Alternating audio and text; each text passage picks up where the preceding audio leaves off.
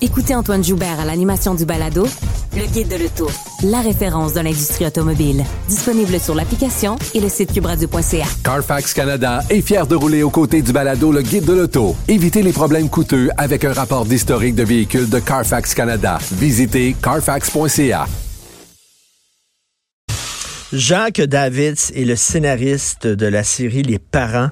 Euh, et là, il a un projet, vous le savez, c'est de faire une sitcom, une série sur des gars de 50 ans. Et là, Martine Delvaux, la féministe radicale, dit, elle a publié un texte dans la presse en disant ça n'a pas de bon sens, on va encore donner la parole à des hommes, ils ont la parole tout le temps, puis qu'est-ce qu'ils ont à se plaindre, ils se plaignent la bouche ouverte, puis on s'en fout de leurs angoisses existentielles, on n'en a rien à foutre. Et là, Jacques Davids était interviewé à Radio-Canada, je pense que c'était à l'émission de Penelope McQuaid, je sais pas trop, oui, c'est ça. Et là, il y avait Martine Delvaux, il y avait Penelope McQuaid. Puis là, voyons donc, qu'est-ce que tu fais, écrire ces gars de 50 ans? Puis là, il a pris son trou. Il a pris son trou. Euh, je m'excuse, faites-vous-en pas. Je vais intégrer un personnage de femme dans ma série, puis ça sera pas si pire que ça. Puis tu sais, c'est excusé quasiment de vouloir écrire ces gars de 50 ans. Ça a l'air, ça se peut pas, c'est un crime. On va en parler avec Olivier Kessler, que vous connaissez, blogueur sur la condition masculine à 10-4 médias. Il vient d'écrire un texte. Pourquoi diable devrait-on s'excuser d'être homme, blanc, hétéro et cinquantenaire? Salut Olivier. Salut Richard. Merci d'être là. Premièrement, j'aimerais te dire quelque chose. Euh, toi, tu es un blogueur sur la condition masculine et tu critiques avec raison les dérapages du féminisme radical. Tu ne critiques pas le féminisme, tu critiques les dérapages du féminisme radical.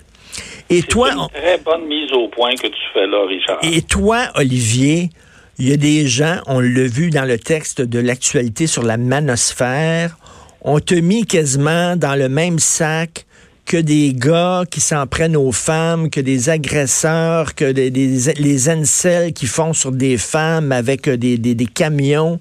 Euh, on te mis dans le même sac qu'eux autres. C'est drôle, Olivier, parce que Martine Delvaux, qui, elle, a un, discours épouvantable sur les hommes, un discours radical. Elle, les hommes, je sais, elle veut rien savoir. Elle, elle est reçue là, à bras ouverts. On dit que c'est une grande intellectuelle. Son discours est rafraîchissant. Son discours est nécessaire. Son discours est utile. C'est drôle. Elle, elle est reçue avec honneur dans tous les médias, la presse, Le Devoir, Radio-Canada. Elle a toujours un micro. Mais toi, parce que tu oses critiquer les dérapages du féminisme radical, tu es un pestiféré. Explique-moi ces deux poids, deux mesures.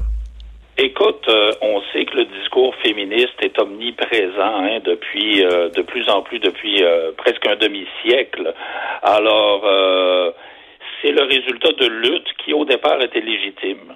Hein? On sait que dans, il a fallu attendre Thérèse Kirkland Casgrain en 1964 pour qu'une femme ait le droit euh, de signer un bail ou d'avoir un compte en banque, c'est quand même assez impressionnant. Moi-même, en fouillant dans, quand ma mère est décédée, j'étais tombé sur sa première carte d'assurance sociale où elle s'appelait euh, Madame José euh, Kessler. José, c'était le nom de mon père, c'était pas son prénom. Elle n'avait hmm. même pas son prénom. Hmm, hmm.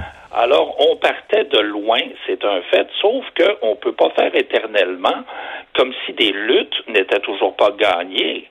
Euh, en ce moment, une question que j'ai posée dans le documentaire, puis je la repose, est-ce qu'on peut me nommer un droit que moi j'ai en tant qu'homme que les femmes n'ont pas? Là, tu parles du documentaire Bitch, là, qui était inspiré euh, du, du dossier de l'actualité sur la manosphère.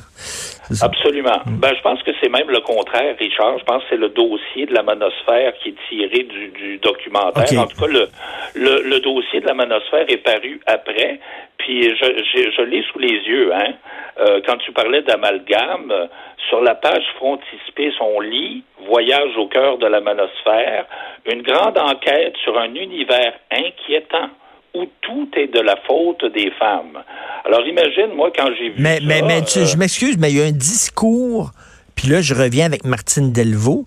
Dans le discours de Martine Delvaux et ses amis, eux, euh, tout est la faute des hommes. Ah, ça, tu as le droit de dire ça. Tout est de la faute des hommes, le patriarcat, le boys club, les hommes sont... Elle le dit, Martine Delvaux, puis ça gagne. Les hommes sont responsables du colonialisme, l'esclavage, le capitalisme, l'exploitation du tiers-monde.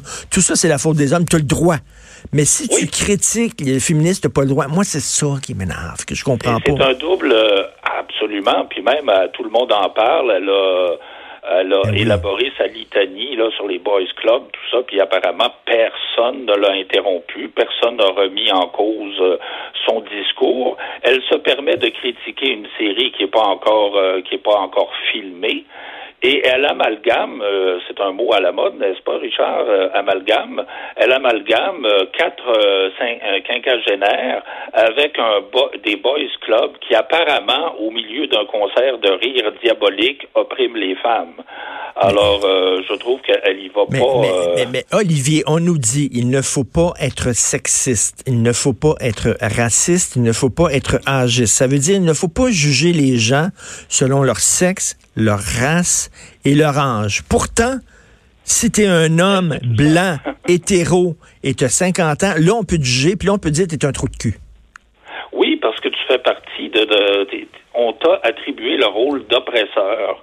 Euh, je veux dire, les femmes sont les victimes, les hommes sont des oppresseurs, et tout ça au nom d'une lutte aux stéréotypes sexistes. Alors, au nom d'une lutte aux stéréotypes sexistes, on en reproduit. Cherche ben la logique là-dedans, il n'y en a pas. Et au nom de, tu sais, on, est raciste, parce que si tu es blanc, tu es nécessairement mauvais. On est sexiste parce que si tu es un homme, tu es nécessairement mauvais. Puis on fait de l'âgisme parce que si tu as 50 ans et plus, on est nécessairement mauvais. Écoute, je parlais avec Christian Dufour, le politologue.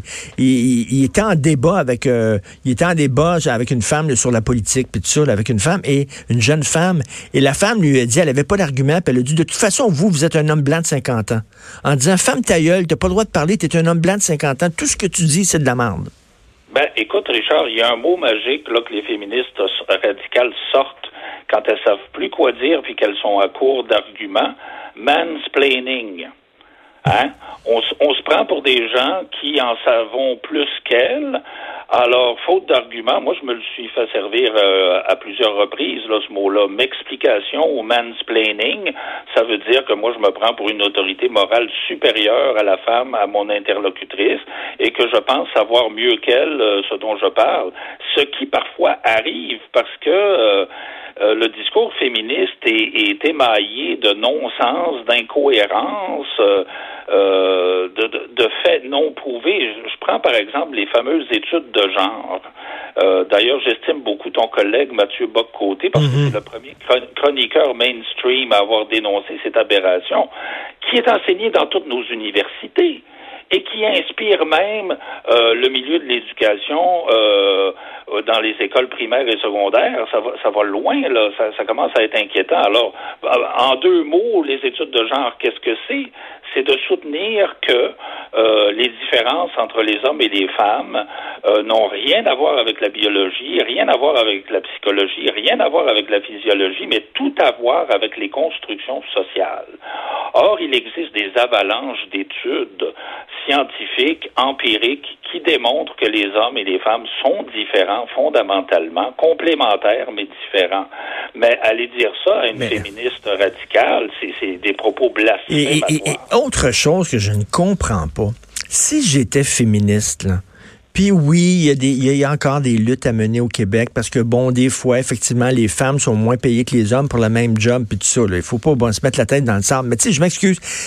Quand même au Québec, Olivier, c'est un des endroits au monde où il fait le mieux vivre. Là, le, quand tu es gay, quand tu es une femme, quand même, les gros problèmes ont été réglés. Si, si j'étais féministe, moi, je m'intéresserais beaucoup à ce qui se passe en Iran, en Arabie saoudite, dans certains pays où les femmes vraiment sont enfermées, littéralement, par le du vrai patriarcat. T'en veux du patriarcat? Ça, c'en est du patriarcat. On dirait qu'on est plutôt que faire ça, ils s'inventent de faux problèmes au Québec. C'est pas vrai qu'il y, a un sexisme systémique au Québec. C'est faux. C'est complètement faux. Puis euh, j'aimerais voir Mme euh, Delvaux s'en prendre euh, au Boys Club qui est incarné par l'islam radical. Parce que moi, je pense que s'il devrait, s'il devait y avoir une cause qui mobilise nos féministes occidentales, ça devrait bien être la montée de l'islam radical partout en Occident, qui a été habilement et euh, très finement dénoncée par Jamila Benhabib, qui, hmm. elle, à mon sens, est une vraie féministe, au sens noble que ce mot a de moins en moins. Mais qui s'oppose le plus à Jamila Benhabib, à part les islamistes eux-mêmes, bien sûr, les, ce sont les féministes intersectionnelles. Ben oui. C'est complètement ahurissant. C'est ahurissant. C'est comme si tu, euh, la Ligue des Noirs euh, s'opposait à un noir qui dénonce le Ku Klux Klan. C'est tout aussi incohérent. C'est ahurissant, puis je trouve qu'on recule dans le domaine du féminisme parce que avant, les féministes disaient on va travailler avec les hommes. C'est pas, ce sont nos, complices, ce sont nos, amis. On va travailler avec les hommes pour que ça soit mieux que le Québec soit mieux pour les hommes et les femmes. Là, on, là, on dirait que l'homme est un ennemi, on veut rien savoir de lui, on revient, là, on se regarde en chien de faïence, puis Voyons donc, comment ça, l'homme est l'ennemi des femmes? Tu sais, nous, autres, nous autres, on, est deux hommes, nous autres, puis euh, écoute, on est content qu'il y ait des féministes. C'est bien plus le fun d'avoir des femmes qui ont une carrière, qui, qui ont une sexualité épanouie, qui se prennent en main. On est très content du féminisme, nous autres. De ce féminisme-là, oui, c'est certain, mais comme tu le dis si bien, il y a des dérives en ce moment qui sont en train de faire perdre leur lettre de noblesse au féminisme. Puis féminisme devient un mot extrêmement péjoratif. Richard, il fut un temps où par rapport à justement cette vague de néo-féminisme radical là, et ridicule que nous connaissons, je précisais féministe radical ou féministe misandre ou féministe haineuse. Puis maintenant, je suis obligé de dire, euh, par, par, exemple, par rapport aux bonnes féministes, ben, féministes intelligentes, féministes hmm. humanistes, comme si le mot féministe était devenu très péjoratif. Hmm. Je trouve ça extrêmement inquiétant parce que je me demande en bout de ligne jusqu'où ça va aller ces dérives qui vont en s'accentuant, je trouve, contre les hommes blancs, jusqu'à quel point euh, au sein de la population, ces féministes-là ne sont pas en train de s'aliéner les gens et jusqu'à quel point, à un moment donné, elles ne sont pas en train de creuser leur tombe. Si elles creusent leur tombe à elles, tant pis pour elles, mais j'espère que ça ne se traduira pas par un phénomène d'entraînement où les femmes valeureuses, des femmes qui croient à une véritable égalité, euh, seront entraînées. Ça, je redoute ça, Richard. Et tout à fait, mais écoute, il faut que tu continues. C'est-tu le, le plus décourageant, Olivier? À la limite, là, les Martines Delvaux de ce monde, bon, regarde, elles ont une idéologie qu'elles défendent. mais moi, ce qui me décourage, c'est des gars comme Jacques Davids qui, qui, s'est mis à genoux, qui s'est excusé, qui euh, est revenu la queue entre les deux jambes. Euh, ah, ça, ça les gars, les hommes, tenez-vous debout, là. Oui, puis ça, c'est démoralisant à voir parce que moi, finalement, je trouvais son concept intéressant d'un téléroman qui met en scène enfin des hommes, euh, parce qu'il est beaucoup question de femmes dans les téléromans, et les hommes sont souvent comme des sous-fifres ou des souffres-douleurs ou des faire-valoir. Là, c'est les hommes auraient été en vedette, mais je suis pas intéressé.